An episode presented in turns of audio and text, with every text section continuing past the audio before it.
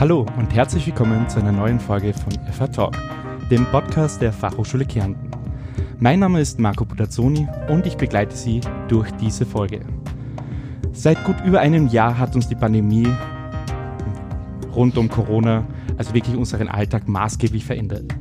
Ich erinnere mich noch gut, vor gut einem Jahr hatte ich im Zuge einer Gesundheitsuntersuchung, äh, musste ich eine PCR-Testung machen. Damals war das noch was ganz was Außergewöhnliches. Heute sind Testungen wirklich schon ein Teil unseres Alltags. Auch das Virus hat sich im Laufe der Zeit verändert und stellt mit den Mutationen uns immer wieder vor neuen Herausforderungen. Genau über dieses Thema möchte ich heute mit meinen zwei Gästen sprechen. Dazu begrüße ich herzlich Remote aus ihrem Homeoffice aus den Niederlanden Astrid Baulitsch-Fuchs. Sie ist Hochschullehrende am Studiengang Biomedizinische Analytik.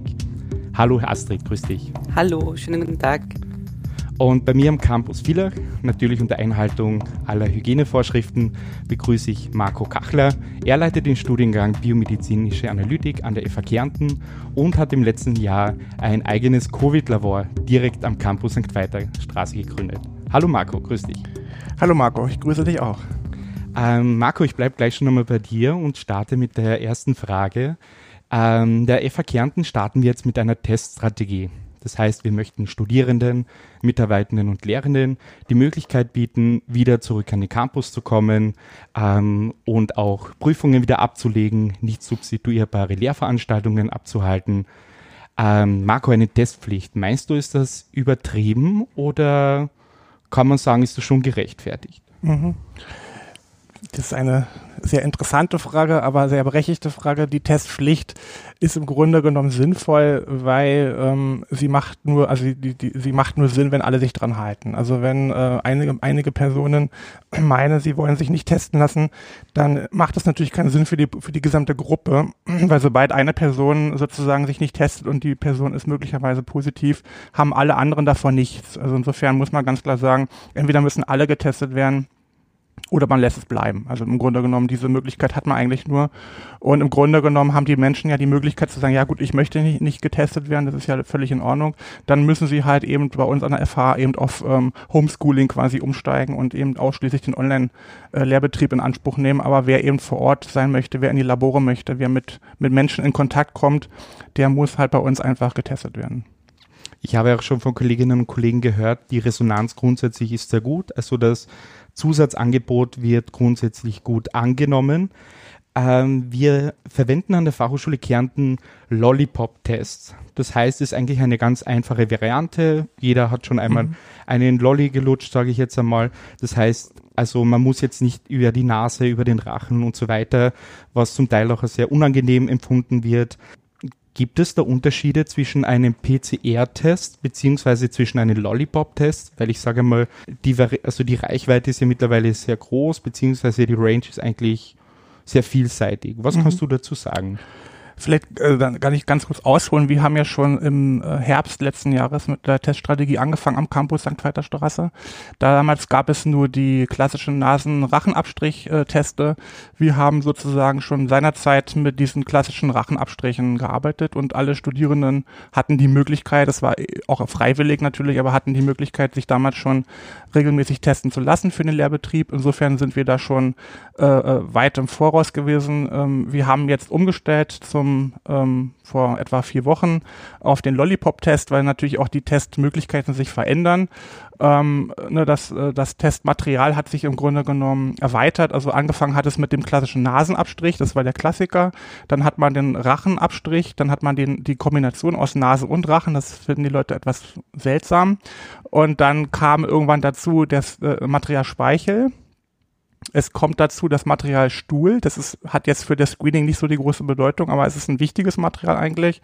Und dann im Grunde genommen noch äh, diese sogenannten Nasenbohrer-Test. Das heißt, da wird in der vorderen Nasenmuschel Material abgenommen. Also es gibt den tiefen Abstrich und den, wir mal, den vorderen. Und also insofern hat sich das Material jetzt quasi ein bisschen diversifiziert und wir verwenden halt diesen Lollipop-Test, der verwendet im Grunde Speichel als Material für die Testung. Und die PCR-Testung, weil das war ja die Eingangsfrage, die PCR-Testung kann im Grunde genommen aus den gleichen Materialien durchgeführt werden, weil äh, ich weiß ja letzten Endes im Grunde genommen entweder Virus-RNA nach oder eben Virus-Protein und das muss ja im Material vorhanden sein, deswegen kann ich alle Materialien für den einen wie auch den anderen Test verwenden. Wie gesagt, für das Screening ist, rele ist relevant im Grunde genommen Abstrichmaterial. Stuhlproben wären jetzt hier nicht unbedingt interessant. Also das ist der, der Aufwand und der Umstand ist ein bisschen unglücklich. Also insofern äh, kommen eben Abstriche um, zum Einsatz. Und der Lollipop-Test hat den großen Vorteil, dass er eben relativ schnell durchzuführen ist und vor allem äh, so schmerzfrei. Es ist also nicht unangenehm. Es, meine, es schmeckt halt nicht lecker. Es ist halt eben kein Erdbeergeschmack dabei, aber äh, es ist halt neutral. Also es hat keine großartige ähm, negative Beeinträchtigung Berechtigung. Das heißt, ähm, vor kurzem haben wir gesprochen, es gibt jetzt ja auch diese Apotheken-Selbsttests, ähm, die man zu Hause ganz einfach im Wohnzimmer anwenden kann. Mhm. Andererseits geht man in eine öffentliche Teststraße, wo wirklich, ähm, ich würde mal sagen, sehr gutes Material zum Auswerten genommen wird. Macht das einen großen Unterschied, ob ich jetzt sage, ähm, ich gehe jetzt in eine öffentliche Teststraße oder ich mache das zu Hause? Oder was würdest du sagen, was ist der Grundgedanke von mhm. dieser Teststrategie oder diesen Parolen testen, testen, testen? Also vielleicht ganz grundsätzlich muss man sagen, ähm, der, die Testqualität steht und fällt mit dem Material. Also es gibt ja einen englischen Spruch Garbage in, Garbage out und ich meine, insofern muss man sagen, wenn das Material schlecht ist, von schlechter Qualität ist, dann ist natürlich der Test auch nicht, in, nicht auswertbar. So, da muss man jetzt natürlich prinzipiell sagen, ein Profi wird möglicherweise einen Test besser entnehmen als ein Laie. Das ist unstreitig. Also ich meine, das ist so. Äh, deswegen wird man sicherlich sagen, die Qualität steht mit der Professionalität. So, jetzt muss man sich aber überlegen, äh, wie viele Profis habe ich zur Verfügung, um Teste durchzuführen. Dann habe ich ein, habe ich ein Delta. Ne? Also ich habe eine Gruppe von Menschen, die da nicht getestet wird. Das Delta kann ich eigentlich nur lösen, indem ich entweder noch mehr Profis habe oder aber ich die Strategie ändere und sage, okay, wir testen quasi uns alleine, uns selbst und muss halt da eine geringere Qualität als äh, Kompensation ne, äh, ausgleichen durch die Quantität. Also nämlich viele Menschen, also regelmäßiger Tester, häufig, also häufiger, regelmäßiger und im Grunde genommen durchgängiger. Das heißt, ich habe im Grunde genommen damit dieses, Delta, diese, diesen Unsicherheitsfaktor etwas äh, kompensiert im Grunde genommen. Das ist die Idee dahinter. Natürlich ist der, ist der Selbsttest nicht so gut wie der Profitest. Aber das gilt für die PCR auch. Also ich meine, äh, der, die Abstrichqualität ist das Entscheidende äh, für ein PCR-Ergebnis. Es gibt auch viele PCRs, die negativ sind, weil die Abstriche schlecht sind. Ja, also wenn nichts drin ist am Abstrich, kann ich auch nichts finden. Ich komme in einem weiteren Punkt dann noch einmal auf das Thema Testen zurück. Astrid, wir kommen zu dir. Ich habe gehört, du bist ja eine Expertin im Thema äh, Mutationen beziehungsweise generell Viren. Also das ist wirklich dein Spezialgebiet. Ähm, Viren wollen sich ja grundsätzlich vermehren. Ähm, wir erinnern uns zu Beginn des Jahres 2021 tauchte die britische Variante auf. Das heißt, wir haben gehört, sie ist um einiges ansteckender. Es kamen in weiterer Folge auch die FFP2-Masken dazu, um sich auch besser zu schützen, ähm, Lockdown und so weiter. Ähm, warum sind diese Mutationen so bedenklich? Beziehungsweise, was ist das Gefährliche? Ist eine Mutation gefährlicher grundsätzlich? Ja, Marco, schöne Frage. Ähm, also prinzipiell ist einmal eine Mutation eine Veränderung im Erbgut also in dem, was den Organismus programmiert, in unserer DNA oder RNA. Und im Fall von einem Virus, wie jetzt dem Coronavirus, im speziellen SARS-CoV-2, der hat da RNA als Erbgut. Und wenn ich jetzt eine Veränderung direkt in diesem Erbgut habe, dann kann sich auch die Oberfläche von diesem Virus verändern. Wir kennen diesen Virus ja aus den Abbildungen, aus den Medien, also kugelige Struktur mit solchen kleinen nagelartigen Dingern, die aus der Oberfläche rausstehen. Und die nennen wir Spikes. Und sollte jetzt also eine Veränderung im Erbgut von diesem Virus dazu führen, dass genau eines dieser Spike-Proteine, also die Strukturen, aus denen diese Nägelchen aufgebaut sind, sich verändert, dann kann das dazu führen, dass entweder unser Immunsystem diesen Virus schlechter erkennen kann oder auch äh, Impfstoff schlechter auf diesen Virus anspricht oder aber auch der Virus besser oder schlechter in unsere Zellen eindringen kann. Denn diese Oberflächenstrukturen von so einem Viruspartikel sind das, womit unser Körper interagiert und das, worauf wir reagieren. Also eine Mutation um zum Kern der Frage zurückzukommen, muss nicht unbedingt was Schlechtes sein. Sie ist einfach eine Veränderung. Kann aber dazu führen, dass eben die Pathogenität, also wie ähm, stark ein Virus mit einem Körper interagieren und ihn krank machen kann, verändert. Ich frage jetzt immer so, wenn ich zu einem Corona-Test gehe, in eine öffentliche Teststraße, ähm, ich lasse mir einen, ähm, einen Abstrich nehmen und ich ich sage jetzt ihr als Experten im Labor, ihr wertet diese aus. Woran erkennt ihr überhaupt, welche Art von Mutation das ist? Also kann man das so grob sagen? Ähm, ja, also man kann das erkennen, man kann das detektieren mit, einmal mit einer PCR ähm, wenn man eine spezielle Art von äh, PCR macht, wo man eben die unterschiedlichen Mutationen erkennen kann.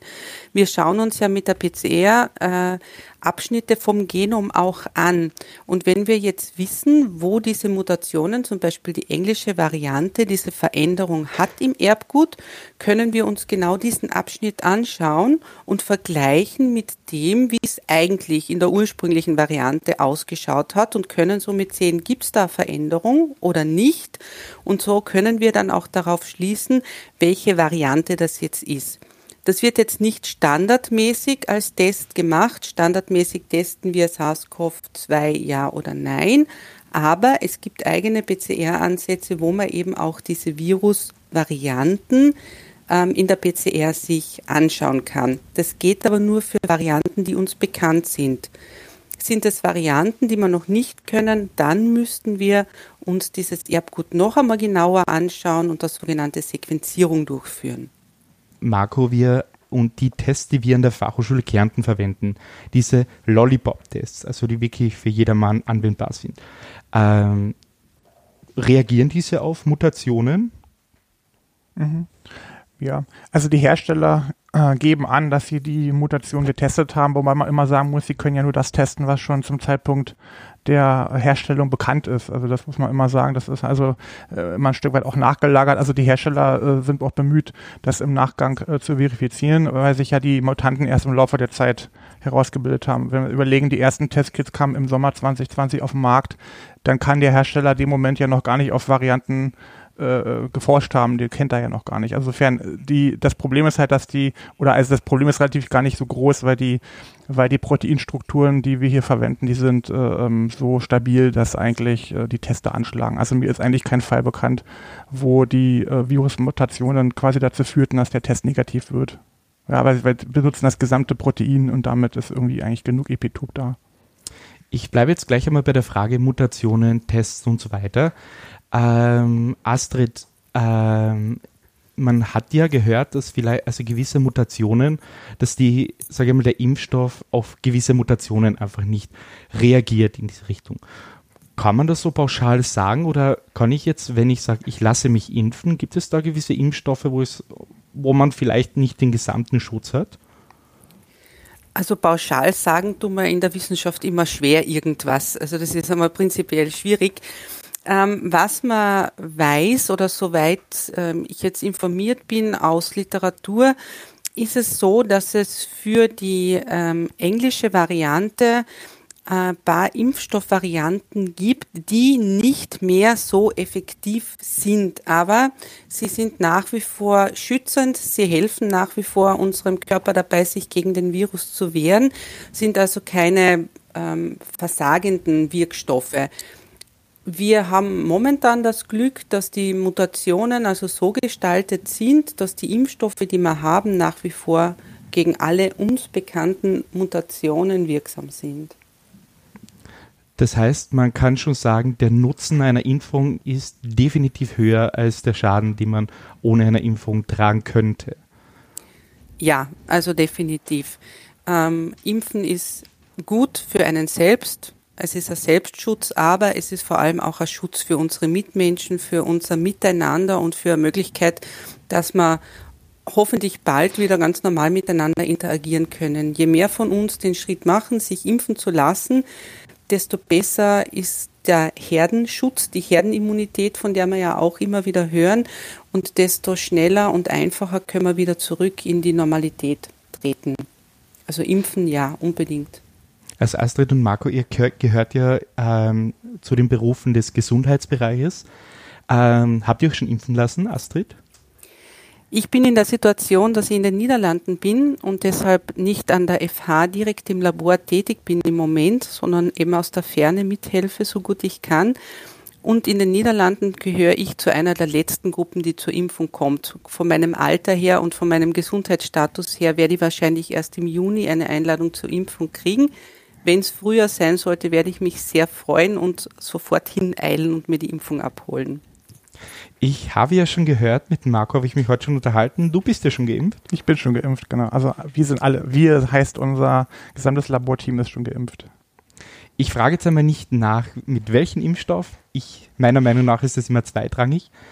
Was würdest du sagen? Ähm, ist es egal, mit welchem Impfstoff ähm, ich geimpft werde? Grundsätzlich ist immer das Thema, der eine Impfstoff ähm, hat vielleicht ein besseres Image, der andere ein schlechteres. Ich gehe mal davon aus, dass jeder mit dem gleichen Wasser kocht. Oder wie würdest du das sagen? Ja, das kann man schon so sagen. Wobei man sagen muss, bei der Corona-Impfung haben wir schon das Thema, dass wir hier neuartige Impfstoffe im Einsatz haben. Das muss man schon äh, äh fairerweise sagen. Das betrifft vor allem die Impfstoffe von AstraZeneca, ähm, aber auch Sputnik, ähm, aber auch Pfizer und BioNTech, beziehungsweise haben wir noch Moderna. Das sind alles Impfstofftechnologien, die bis dato nicht im Einsatz waren. Das muss man halt sagen weil die klassischen Impfstoffe, die wir bis dato verwendet haben, was man so kennt von äh, FSME und Mumps und Masern, was man so alles hat, das sind andere Impfstofftechnologien, die verwendet werden. Und hier haben wir tatsächlich das erste Mal eine Technologie, wo wir auf mRNA gehen. Das heißt, das ist tatsächlich was Neues. Der Impfstoff muss man allerdings sagen, also die Technologie ist allerdings jetzt neu im Einsatz, aber sie ist schon lange beforscht. Das muss man schon sagen. Und insofern ist es jetzt nicht ganz so äh, ganz so neu, aber es wirkt so, als wäre es gestern entstanden und morgen am Markt. So ist es natürlich nicht. Also die Technologie ist gerade gerade diese mRNA-Impfstofftechnologie, die ist in den letzten also in den letzten zehn Jahren äh, ganz intensiv erforscht worden. Nur ähm, man muss, wie immer, es braucht irgendwie einen Anlassfall, wo es dann offensichtlich jetzt ganz schnell gehen muss. Und dann war das die Technologie, die auch natürlich dann äh, aufgerufen war, zu sagen, ja, wir schaffen das irgendwie. Also insofern, so muss man das vielleicht auch sehen. Und der Klassiker, ähm, die klassischen Impfstoffe gibt's ja auch, wo ich eben das Protein halt nach wie vor ähm, ähm, verabreiche. Das ist ja die österreichische CureVac. Ähm, Initiative, aber das ist, die sind alle noch nicht so am Markt, so viel ich weiß. Also die kommen alle erst wenn, im Sommer. Und irgendwann wird der, wird die, der, der Mensch die Wahl haben, ob er A, B oder C nimmt, aber im Grunde am Ende geht es um die Wirksamkeit. Und äh, genau. äh, das ist das Thema. Und wir werden uns daran wahrscheinlich gewöhnen müssen. Das ist so meine Prognose, dass wir alle äh, mit verschiedensten Impfstoffen geimpft werden müssen, weil wahrscheinlich der eine oder andere Impfstoff auf die entsprechende Mutation anders reagiert. Das heißt, wir werden wahrscheinlich dann irgendwann äh, äh, mal mit der Impfung anfangen und mit einer anderen aufhören und dann wird mit einer neuen aufgefrischt. Also ich gehe davon aus, dass das Thema Impfung uns leider, äh, also unser Leben lang begleiten wird. Also wir werden sicherlich den Virus jetzt nicht innerhalb von zwei Jahren ähm, ausrotten. Das ist nicht zu erwarten. Das heißt, im Grunde genommen geht es ja auch bei den Impfungen um den, persönlich, um den persönlichen Schutz. Ich glaube, man kann ganz pauschal sagen, wir haben ein Drittel der Bevölkerungsgruppe, die sich mhm. sofort in der nächsten Minute impfen lassen würden. Es gibt eine andere Bevölkerungsgruppe, die sagt, nein, ich möchte das nicht. Und ich glaube, es gibt aber dann noch eine Mitte, die grundsätzlich sagen, ich würde mich impfen lassen, wenn ich dadurch Vorteile habe, ähm, muss aber nicht unbedingt heute sein. Mhm. Was kann man dieser ähm, Gruppe, sage ich mal, der Unentschlossenen, welchen Tipp kann man oder welche Sicherheit kann man da mitgeben? Grundsätzlich, eine Impfung hatte immer diesen ähm, positiven Zweck, etwas zu verbessern was kann man denen mitgeben? Ja, das, das tut ja die Impfung, sie verbessert etwas. Das Problem ist ja immer nur, wenn über diese negativen Dinge geredet wird und die so halt so extrem im Vordergrund stehen. Also äh, sag ich mal so, wenn diese, dieser, diese Verimpfung quasi dann dazu führt, dass die Leute dann krank werden, das wird ja so dargestellt, dass man danach erstmal irgendwie todkrank ist. Das ist natürlich überhaupt nicht der Fall. Natürlich reagiert man als äh, Mensch auf diese Impfung äh, das ist äh, aber ja eigentlich gut im Grunde genommen, weil dann äh, sagt der Körper, ja, ich möchte mich gegen dieses äh, Virus dort wehren oder diesen Viruspartikel, den man ja bekommt.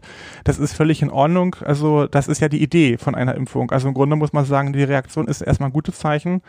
Und insofern, äh, das wird man aushalten. Und wie gesagt, der äh, Schaden-Nutzen-Verhältnis ist positiv. Also äh, es sind ja aber Millionen von Menschen geimpft worden und bei aller Bescheidenheit, es sind wenige Fälle aufgetreten in der Welt, wo man sagt, ja, es ist, ein, es ist was passiert. Also ich meine, so bitter das klingt, also jedes Aspirin und äh, hat massive Nebenwirkungen und da wird, ich meine, man, man darf immer nicht alles miteinander vergleichen, aber irgendwo denke ich immer, man muss ein bisschen die Kirche im Dorf lassen. Also es sind mehrere, also im Aber von Millionen von Menschen geimpft worden, denen geht es gut, die sind alle ganz froh, dass sie es gemacht haben. Ich kenne keinen, der hinterher gesagt, ich habe es bereut es sind alle dankbar, dass sie geimpft wurden. Also insofern, ich empfinde ähm, es auch als Dankbarkeit. Also, dass man, dass ich schon zu der Gruppe gehöre, die geimpft werden, geimpft werden konnte. Also, das finde ich wichtig und toll und ich bin dankbar. Ähm, Astrid, ich frage da mal bei dir, ich gehöre ja grundsätzlich, würde ich mal sagen, zu dieser Gruppe, die das Thema Impfungen sehr positiv annimmt. Ähm, wenn jetzt jemand zu dir kommt, ein Freund, eine Freundin, und ist sich unsicher. Welchen Tipp könntest du da mitgeben zum Thema Impfungen? Der sich vielleicht noch ein bisschen unsicher ist. Was wäre so deine Meinung dazu? Naja, es ist schwierig. Jemand, der jetzt ein eingefleischter Impfgegner ist, den kann man schwer überzeugen. Also jemand, der prinzipiell dagegen ist, sich impfen zu lassen, den kann man schwer davon überzeugen, dass eine Impfung was Gutes ist. Ich muss aber auch sagen, dass wenn mich jetzt wirklich jemand fragt, soll ich mich jetzt impfen lassen oder nicht, ich nur die Empfehlung geben kann, lass dich impfen, es schützt dich, es schützt deine Mitmenschen, aber ich kann dir die Entscheidung nicht abnehmen. Entscheiden muss das jeder für sich, ja. Du musst selber mit dir leben können, egal welche Entscheidung du triffst in dieser Hinsicht. Ich selber kann nur sagen, würde mich impfen lassen. Das würde ich auch meinem Freund, meiner Freundin sagen. Ich selbst würde mich impfen lassen, weil ich der Überzeugung bin, dass das nichts Schlechtes ist, weil ich mir äh, sicher bin, dass mir die Impfung keinen Schaden zufügen wird, sondern vielleicht eine kleine äh, Impfreaktion auslöst, wie ich sie auch bei einer Grippeimpfung habe, dass mir der Arm ein bisschen wehtut, dass ich vielleicht einmal ein bisschen erhöhte Temperatur habe. Das ist eine normale Reaktion des Körpers auf eine Impfung.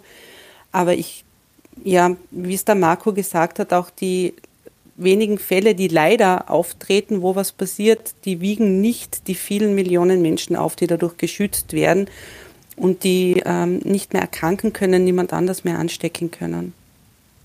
Das heißt also, deine Meinung ist jeden Fall, also du bist, sage ich mal, pro Impfung grundsätzlich. Ich bin pro Impfung, ja. Ähm, aktuell ist es ja so, wenn ich geimpft bin, muss ich mich ja aktuell noch testen lassen. Ähm, ja, Stichwort testen. Ich habe gesagt, ich komme mhm. nochmal auf dieses Thema zurück. Ähm, in Bezug auf das Bevölkerungsscreening. Warum testet man so, ich sage, so wie wir einfach testen? Ähm, wir haben ja vor kurzem auch gehört, ähm, aus der aus seitens Deutschland kommt es ja schon so Richtung, vielleicht haben ja die Österreicher etwas gar nicht so schlecht gemacht mit diesen ähm, Massentestungen, die wir mehr oder weniger machen. Was sagst du dazu, mhm. Marco? Mhm. Na, ich finde, das war ein richtiger Schritt und das hat ja auch seinerzeit die WHO empfohlen. Also es ist ja nicht so, dass das jetzt die Österreicher sich ausgedacht haben. Man ist ja hier eigentlich einer Empfehlung gefolgt.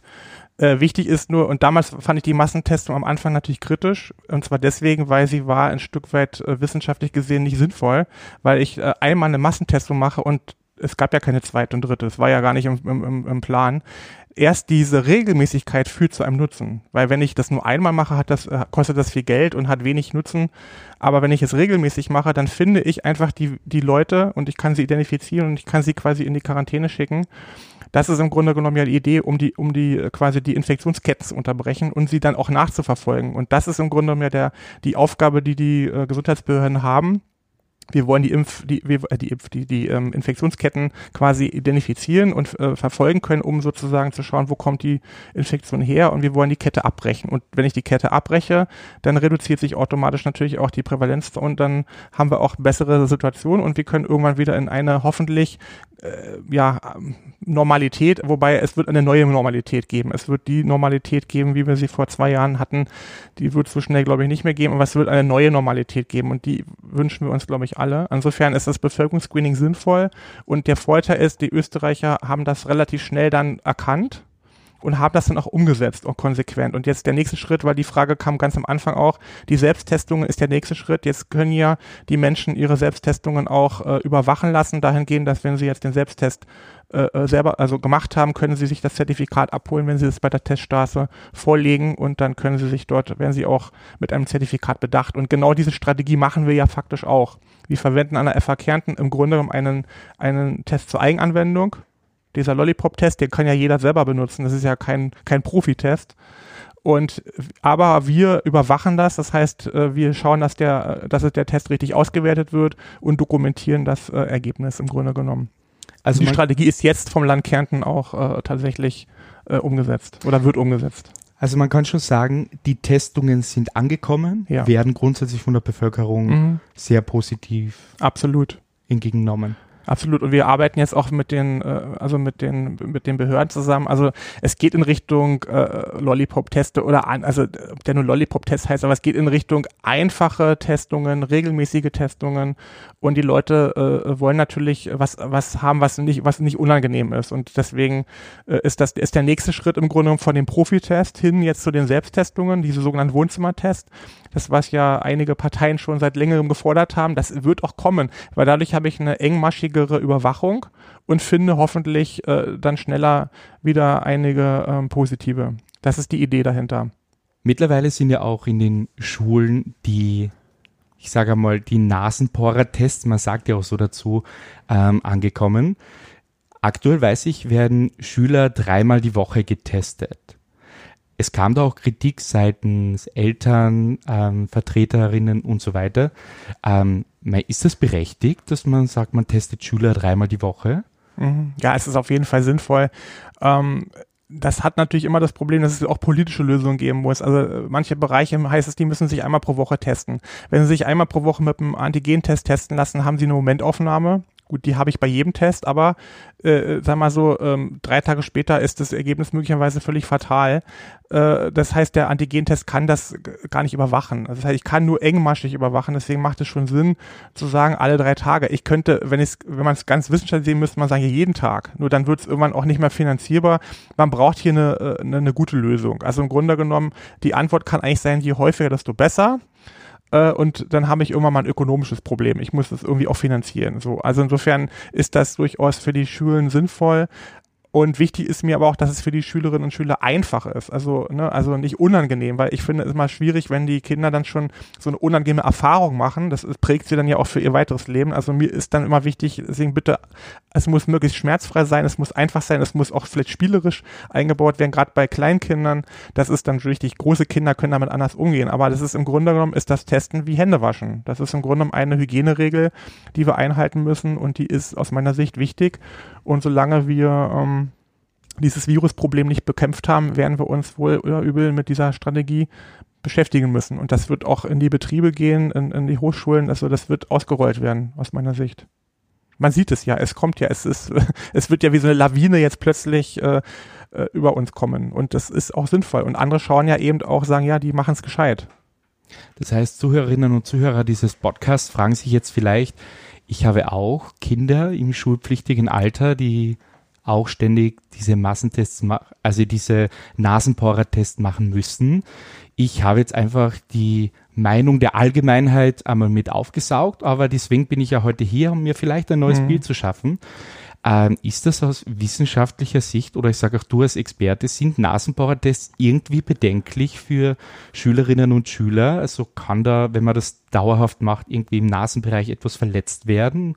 Können nur dauerhafte Schäden auftauchen? Na, eher nicht. Also ich meine, äh, ähm, die Schä also Schäden in dem Sinne wird es nicht geben. Es ist unangenehm, es ist einfach nicht nett. Also es gibt schönere Dinge im Leben. Also insofern, das ist einfach so diese Kategorie unangenehm. Unangenehme Dinge mögen wir nicht, die versuchen wir zu vermeiden. Und natürlich, wenn ich mir jetzt vorstelle, es sagen ja auch die Profis aus dem Gesundheitsbereich, die immer regelmäßig getestet werden, Nasenabstriche bekommen, die sind's leid. Die sagen natürlich, mir tut schon die Nase weh, mir ist das alles unangenehm.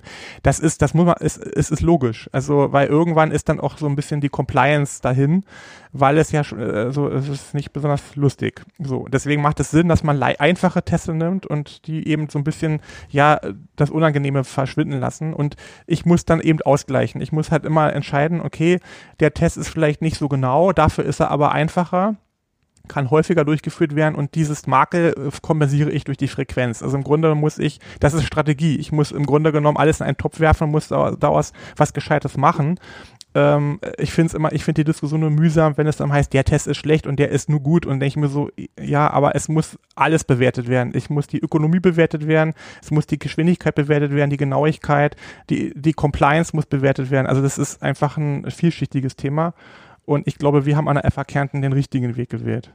Und die, und die Schulen machen es ja ähnlich, also und die Kindergärten sowieso. Also das wird in die Richtung gehen.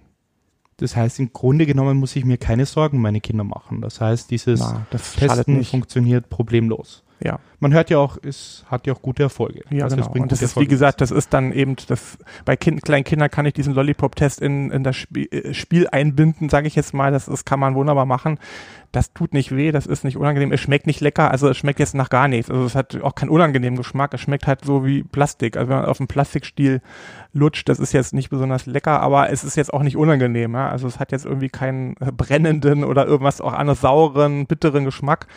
Es hat gar keinen Geschmack, es ist neutral im Grunde. Deswegen ist es aus meiner Sicht unkritisch. Und die lutschen da ja jetzt nicht stundenlang drauf rum, sondern es sind ein paar Sekunden und dann ist die Sache erledigt. Wir kommen schon langsam zum Ende unserer Folge. Ähm, Marco und Astrid, ihr zwei als Experten ähm, aus dem Bereich biomedizinische Analytik, wird man als Experte irgendwann einmal müde oder ist man hat man merkt ja diese allgemeine, allgemeine Corona-Müdigkeit. Kommt das auch bei Expertinnen einmal an? Astrid, was ist so deine Meinung dazu? Ja, natürlich. Ähm, auch wir sind Menschen, so wie jeder andere. Ähm, ich glaube auch Ärzte oder ähm, ja auch andere Gesundheitsberufe, auch wenn wir noch so gut wissen, warum wir uns schützen müssen und auch wenn wir noch so gut verstehen, warum all diese Maßnahmen notwendig sind und wir das auch gut nachvollziehen können, auch wir würden gern wieder mal einfach ins äh, Kaffeehaus gehen und einen Kaffee trinken gemeinsam. Natürlich werden wir auch müde, aber wir werden auch nicht müde zu wiederholen, dass wir uns einfach noch weiter schützen müssen, noch weiter bemühen müssen, um eben dann irgendwann zu einer neuen Normalität zurückzufinden, wo dann eine normale Interaktion wieder möglich ist und wo wir das dann wieder machen können. Wenn wir uns jetzt nicht noch ein bisschen dahinter klemmen, wenn wir jetzt aufgeben, das wäre ganz schlecht. Liebe Astrid, wie man sagt es so, wir sehen schon langsam Licht am Ende des Tunnels. Das heißt, wir haben jetzt ganz interessierte Zuhörerinnen und Zuhörer, die sich jetzt vielleicht fragen, und da möchte ich dir dafür jetzt die Bühne geben, was möchtest du unseren Zuhörerinnen und Zuhörern mitgeben, wenn du sagst, einen Schritt für meine persönliche Haltung zum Thema Corona? Was kann man da so, sage ich einmal, zum Endspurt noch mitgeben? Dein persönlicher Tipp nicht unterkriegen lassen, durchhalten, gemeinsam überstehen wir das alles und dann geht's wieder ins Kaffeehaus oder an den Strand oder auf die Piste, je nach Wunsch. Dankeschön, Astrid. Marco, du bist jetzt auch schon seit einem Jahr eigentlich rund um das Geschehen an der FA Kärnten sehr eingespannt. Geht dir die Luft schon aus? Hast du noch genügend Luft? Ja, also wir müssen uns zwischendurch aufrappeln, das ist ganz klar. Also es gibt immer Höhen und Tiefen, aber ähm, ja, im Grunde genommen uns äh, ähm, wir sind gestärkt im Grunde. Wir haben versucht, uns äh, sozusagen zwischendurch mal runterzuholen, wieder zu normalisieren. Aber ähm, die Herausforderungen bleiben hoch. Das ist definitiv so. Wir motivieren uns, weil wir sehen ja auch letztendlich den Sinn in diesen Dingen. Also wir sehen ja, wir machen das nicht aus, aus, aus äh, Jux, Jux und Dollerei, sondern wir machen das sinnhaft. Und wir sehen also auch manchmal, das ist eben das, was viele nicht sehen, wir sehen ja auch die Fälle, wo es eben nicht gut läuft. Ne? Also ähm, bei uns schlagen ja nicht nur die negativen aus, sondern auch die positiven. Und die, wenn die Leute dann schon sehr krank sind, dann äh, rüttelt einen das dann auch nochmal auf, zu sagen, ja, also es kann auch anders gehen. Ne? Es gibt nicht nur die Fälle, wo es äh, ein bisschen Husten und Schnupfen gibt, sondern es gibt auch Fälle, wo die Leute dann echt ins Krankenhaus müssen. Und es sind auch Menschen, die sind nicht 95, sondern die sind dann 45. Und da denkt man sich selber, ja, bin ich auch. Könnte ich auch sein. Ne? Also das ist dann etwas, wo wir mit anders konfrontiert werden. Definitiv. Ich glaube, warum die Gesundheitsberufe deswegen auch selber nochmal so eine andere Wahrnehmungsebene haben an der Stelle. Deswegen trotz aller Herausforderungen ähm, ich sage, wir sind grundsätzlich auf einem guten Weg. Absolut. Und sehen das dann auf jeden Fall positiv.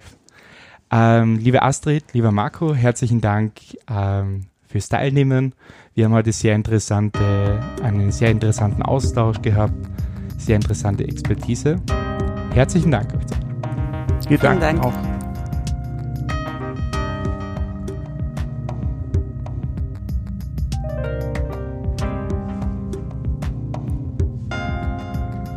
Sie hörten FH Talk, eine Podcast-Produktion der Fachhochschule Kärnten. Dieses Podcast-Format wurde konzipiert von Josef Anibas, Petra Bergauer und Markus Kraxner. Aufnahmetechnik, Mix und Mastering Franz Philipp Kraushofer. Postproduktion und Shownotes Markus Kraxner. Publishing Hannes Klingberg und Mario Wehr unter Nutzung von WordPress und Botlove. Sprecherin Katrin Heuf. Designation stammt aus dem Freesound Project www.freesound.org und wurde von Summon Hugh gestaltet. Wir freuen uns über Feedback zu dieser Episode, entweder über die Kommentarfunktion auf der FH Talk Podcast Website, über unsere Präsenzen in sozialen Medien oder per E-Mail an podcast.fh-kärnten.at. FH Talk ist unter einer Creative Commons Namensnennung nicht kommerziell 4.0 international Lizenz lizenziert. Das bedeutet, dass Sie den Podcast teilen und weiterverbreiten dürfen, wenn explizit auf die Originalquelle FH Talk verwiesen wird und keine kommerzielle Nutzung erfolgt.